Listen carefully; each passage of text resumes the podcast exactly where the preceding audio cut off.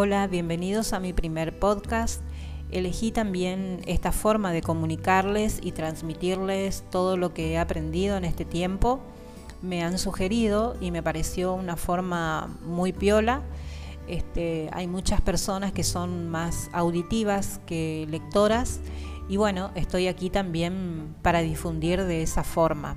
Elegí en el primer capítulo eh, semillas y frutos secos. Hay muchas, muchas preguntas recurrentes, así que seleccioné como temas para ir este, transmitiéndoles. Espero también sus sugerencias para futuros temas, tener en cuenta. Y muy bien, comencemos con la primera parte. Gracias.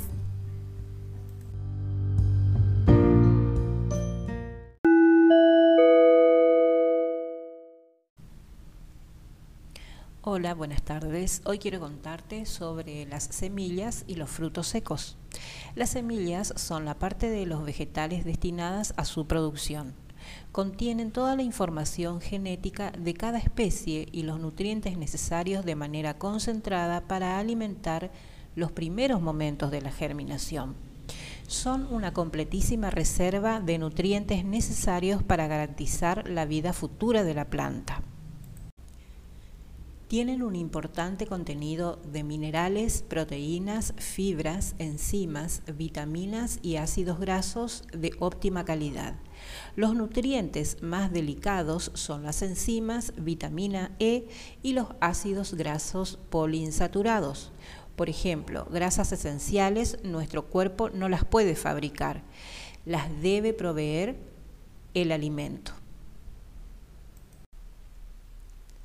Por eso, a estos nutrientes la naturaleza los ha proveído con pieles, membranas fibrosas y cáscaras leñosas duras. Están cerrados al vacío y oscuros. Los preserva de este modo ya que el calor, la luz y el oxígeno los destruyen y las grasas además se vuelven tóxicas.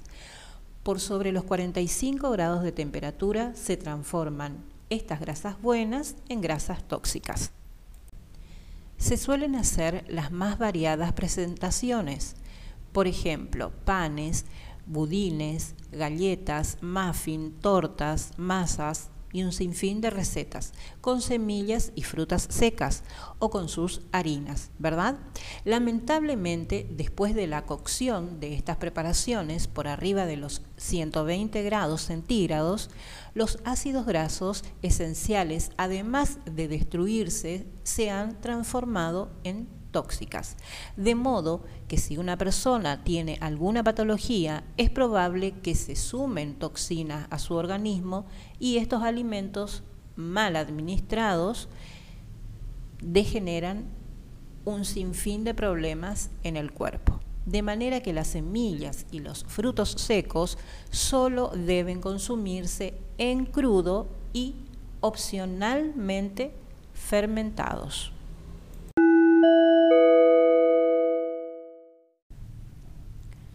Bien, continuando con lo que quiero seguir transmitiéndote, ahora te voy a hablar sobre la activación de estas semillas y frutos.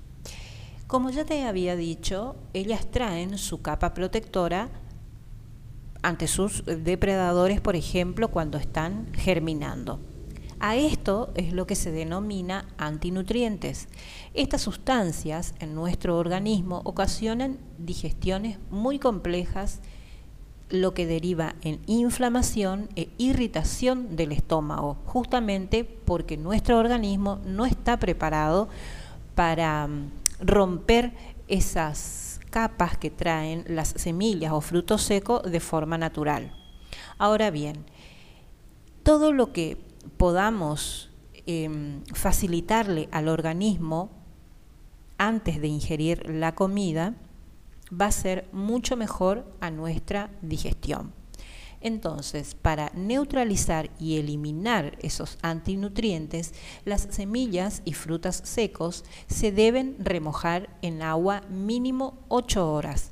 Así estos elementos pasan a esa agua y es por eso que se debe desechar y también enjuagar varias veces antes de ocupar.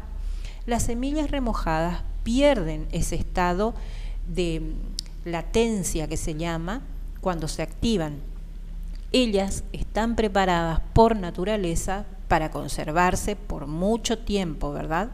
Las cáscaras leñosas y sus pieles gruesas también son quienes les dan esas condiciones óptimas de conservación a ellas mismas, siempre que hayan sido guardadas a una temperatura fresca, sin humedad, sin aireación y sin luminosidad.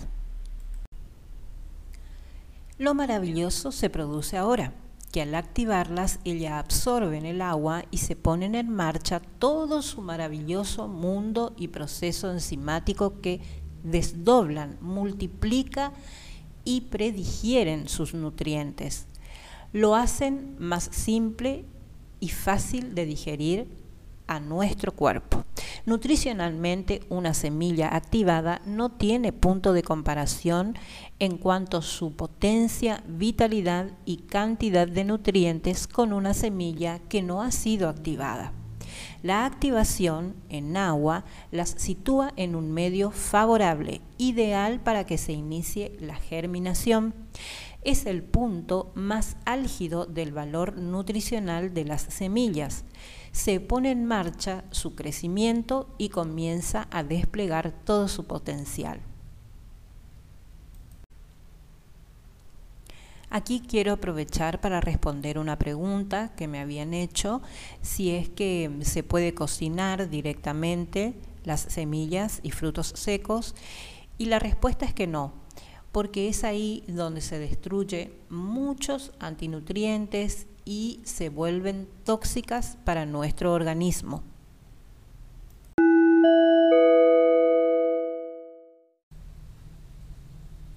Ahora quiero contarte qué sucede durante esa activación. Quedan libres para ser absorbidos por nuestro cuerpo de forma correcta calcio, hierro, zinc, magnesio, magnesio todos los antinutrientes. Las vitaminas del grupo B aumentan su disponibilidad. Las proteínas, los hidratos de carbono, las fibras de las semillas se vuelven absolutamente digeribles, evitando las molestias que nos generan los gases, por ejemplo, los ácidos grasos esenciales. La flora intestinal se beneficia muchísimo potenciando al sistema inmunitario, es decir, las defensas.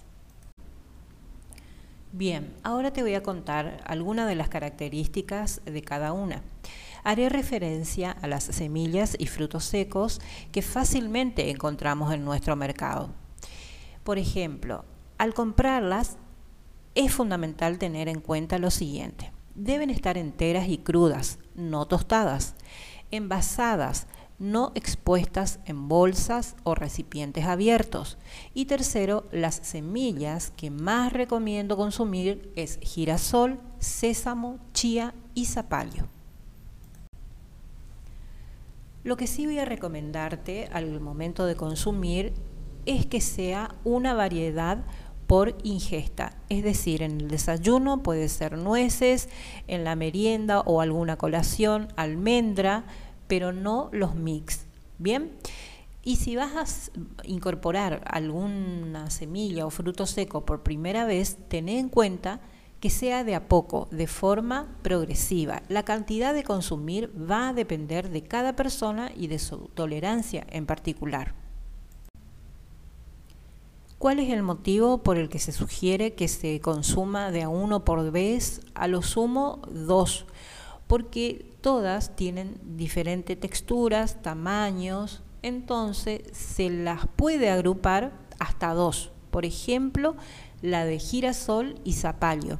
Esas se pueden comer, masticar bien porque son grandes y se trituran antes de tragar.